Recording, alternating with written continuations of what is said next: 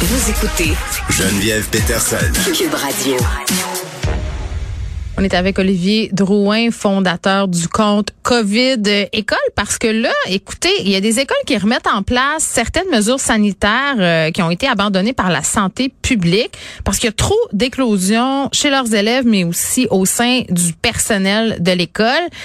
Euh, et là, vraiment, là, à la lueur des chiffres qu'on a obtenus tantôt de l'INES, c'est-à-dire qu'on faisait des projections, euh, qu'on allait se rendre à 200 hospitalisations par jour dans deux semaines, on est dans une remontée des cas. Le docteur Qui était réticent à parler de sixième vague tout de suite. Euh, mettons que quand on regarde ça, j'ai l'impression qu'on est en train de surfer dessus, cette vague-là. Monsieur Drouin, bonjour.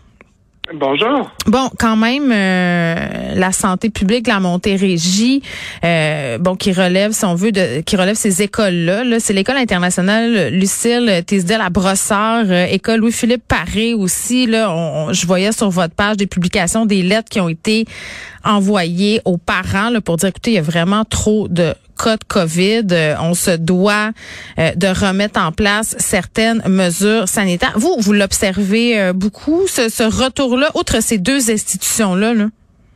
Oui, exactement. Je, l'observe de plusieurs. Même ce matin, il y avait Rosemère High School dans la rive nord avec 54 cas. McGill, l'université avec 473 cas depuis la dernière semaine on le voit un peu partout, puis ça, ça coïncide avec le retour de la relâche scolaire, donc qui était un peu euh, sur deux semaines à travers le Québec, puis le, port du masque qui a été enlevé le 7 mars. Donc, à peu près sept jours après cette date-là, à partir du 15, 15 à 19 mars là, et jusqu'à aujourd'hui, on, sent cette vague-là remonter. Donc, les cas avaient rebaissé un peu dans les écoles et là, ça remonte euh, d'une façon fulgurante, je dirais. Ouais. Oui, puis c'est fou quand on a parlé euh, des allègements des mesures. Euh, bon, une des premières choses qu'on se disait, puis je pense que c'est vous qui me disiez ça, M. Drouin, pourquoi on laisse tomber le masque? c'est un geste barrière tellement simple qui a prouvé son efficacité. Pourquoi on n'attend pas, justement, un peu après le retour de cette fameuse semaine de relâche? Là, est-ce qu'on est en train de l'échapper? Parce qu'on persiste et signe? C'est ce qui semblerait. 15 euh, avril, on va enlever le masque partout.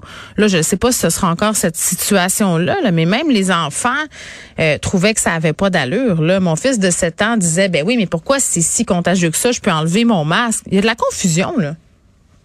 Oui, puis il y a beaucoup de, je dirais dans la clientèle, beaucoup des ados aussi qui l'ont conservé. Moi, j'ai, je suis papa, moi aussi, de deux ados et euh, la majorité de la classe l'a conservé. Mais mm. effectivement, c'est le geste barrière le, le, moins dispendieux et le plus facile à mettre en œuvre. C'est sûr que la vraie réponse dans les écoles comme dans tous les milieux fermés, c'est la ventilation, c'est la qualité de l'air qui joue et sur laquelle le, gouvernement ne, ne, travaille pas sur un plan. Donc, mm. ce, qui, ce qui nous reste à nous comme contrôle sur la transmission, ben c'est ça, c'est le masque, parce que les autres mesures euh, attendent, se font attendre. Mm. Est-ce que ça vous a surpris dans la présentation du dernier budget euh, d'Éric Girard, on n'est rien sur la ventilation dans les écoles? Oui, puis dans, la, ben, exactement, M. Girard, puis dans, dans le plan de refondation de la santé de, de M. Dubé, qui assume mm. que la pandémie est terminée puis qu'on va de l'avant. Rien là non plus. Très bien.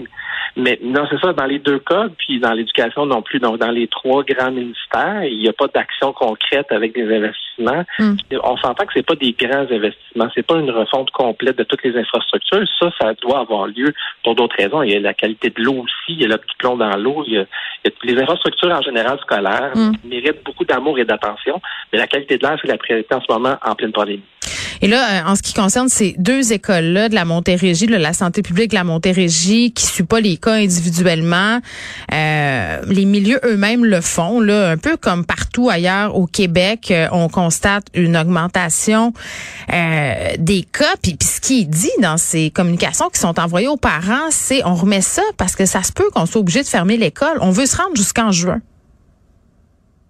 Oui, il y a des écoles même qui sont fermées. les chiffres sortent euh, deux fois par semaine par le gouvernement. Ouais. Il y a au minimum une école euh, à deux, euh, des fois trois, qui sont complètement fermées par l'école. Donc, on n'en entend pas beaucoup parler dans les médias. Il y a comme eu une certaine accalmie en termes du traitement médiatique de la COVID dans les dernières trois, quatre semaines, mais ça ouais, ben, toujours dans la vraie vie. On dirait que la guerre en Ukraine ça. Exact, exactement. le, convoi puis la guerre en Ukraine a pris vraiment toute la place. Puis pendant ça, la pandémie a continué à faire son chemin tranquillement. Puis mm. on repart en dixième vague. Puis vous, ben c'est ça. Et là, vous, vous avez continué justement à monitorer tout ça, puis à être aussi une espèce de courroie de transmission là, pour les parents. Ils vous disent quoi, les parents, en ce moment? Mais les parents, c'est certain que tout le monde, les parents sont représentatifs de la population, tout le monde est tanné de la pandémie, puis on, mais on a le, le, sentiment du jour de la marmotte, comme quoi que c'est, on tombe dans la sixième vague et c'est la sixième fois qu'on mm.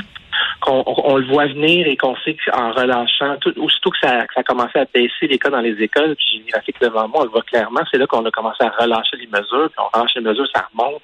Donc, c'est un peu l'effet yo-yo que les parents sont un peu exaspérés, puis mm. ils sont, ils se sentent un peu impuissants face à tout ça.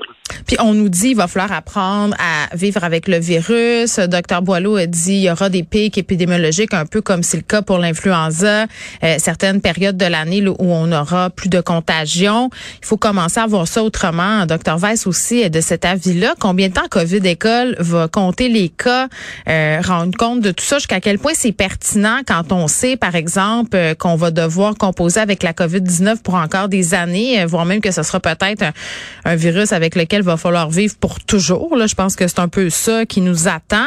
Euh, vous comptez pas les cas de gastro, par exemple, vous comptez pas l'influenza. Combien de temps vous allez faire ça, Monsieur Drouin? Parce que ça doit être une job quand même assez colossale.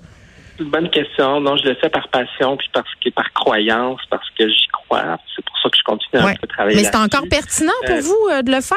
Pourquoi? Oui, parce que ça, parce que les solutions n'ont pas été mises en place dans le milieu scolaire pour contrer le virus. Et non, la COVID, ce n'est pas comme une grippe ou comme la gastro. La COVID longue existe et il y a des conséquences et des séquelles à long terme. Je mm. suis papa. Moi, je veux pas que mes enfants aient de la COVID longue. Puis ça me tient à cœur. Donc oui, je continue à, à garder un œil c'est sûr qu'il y a beaucoup moins de transparence en termes de, cas dans les écoles, mais aussitôt que j'ai de l'information, je la partage avec ma communauté sur les médias sociaux, mm. et de faire bénéficier à tout le monde de la visibilité de cette information-là. je vais continuer. Il n'y a, pas de date limite. Je vais continuer à garder un œil là-dessus et à garder les gens informés. Ça me fait plaisir. Oui, puis ben puis merci parce que c'est à peu près le seul point de repère qui nous reste euh, concernant les cas dans les écoles.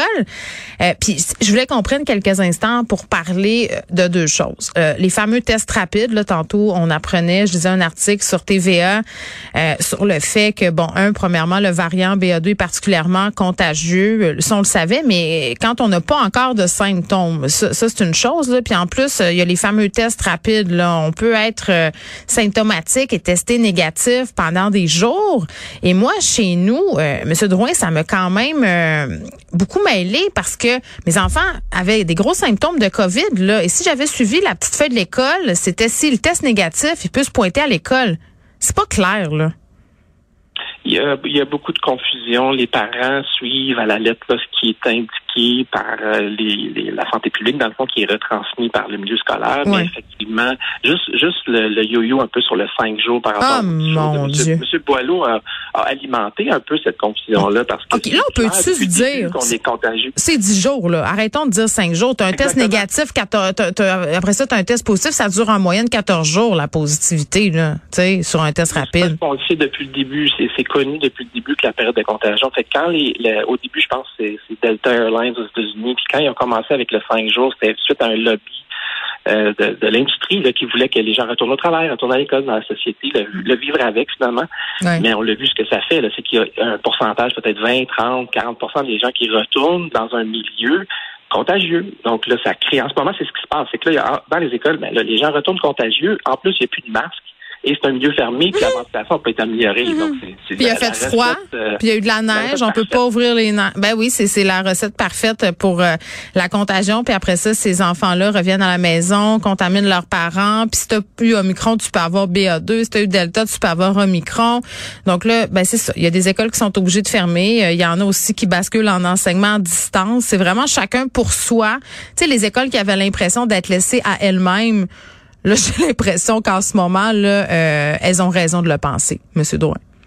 Oui, puis on entend beaucoup, ben moi je l'entends tous les jours, là, mais on avait la santé publique québécoise qui nous disait ben non, non, euh, c'est impossible la réinfection hmm. avec Omicron, mais alors que tous les jours, moi j'attendais l'inverse. Ah, il y a du monde qui l'ont eu deux, trois fois en deux mois, là. C'est ça qu'on dit. là. naturellement, on peut pas savoir si c'était B1, B2, il n'y a pas de séquençage sur nos tests, mais on, présume que c'est Omicron puis qu'on l'a eu plus qu'une fois parce que les gens l'ont plus qu'une fois. C'est documenté. J'ai des dizaines et des dizaines d'exemples dans mon dans ma boîte de courriel. Ben c'est ça. Puis c'est pas juste au primaire et au secondaire. on apprenait que seulement euh, en une semaine à l'université McGill, 473 cas. Exactement. on le voit dans la société. Si, si, on teste juste euh, quelques dizaines de milliers de personnes, euh, il y a 17% de positivité. Là. Mm. Je sais pas si vous, vous connaissez l'étude de Cyrano, là, mais on la voit tous les jours. on, on évalue entre 20 à 30 000 le nombre de cas réels en circulation. Fait que si on part dans une troisième vague, on va tomber euh, beaucoup plus vite. disons que l'endroit d'où on part dans cette vague-là est beaucoup plus haut que, où est-ce qu'on partait d'avant. Oui, puis c'est ça. Si euh, les gens qui avaient la COVID au temps des fêtes, euh, bon, étaient beaucoup. Là, maintenant, on dirait que l'autre moitié du Québec l'a pas eu dans le temps des fêtes. Là, donc, tu sais, tout le monde va y passer à un moment donné. C'est pas de savoir euh, si, c'est de savoir quand. Puis c'est de savoir si on va l'avoir plus qu'une fois. On va quand même se souhaiter un bon printemps. Olivier Drouin.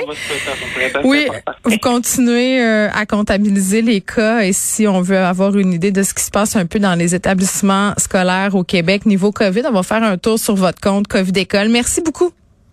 Un plaisir. Au revoir.